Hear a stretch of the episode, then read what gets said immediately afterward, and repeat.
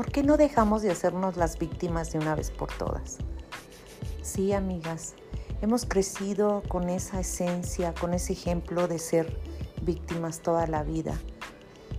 ¿Qué es lo que nos pasa? ¿Qué es lo que nos enseñaron nuestros padres, nuestros abuelos? Eso se terminó. Hay que empezar de una vez por todas a hacernos responsables de nuestras propias vidas. Ya basta. Me lastima, me golpea, me ofende, me es infiel. Ay, pobrecita de mí.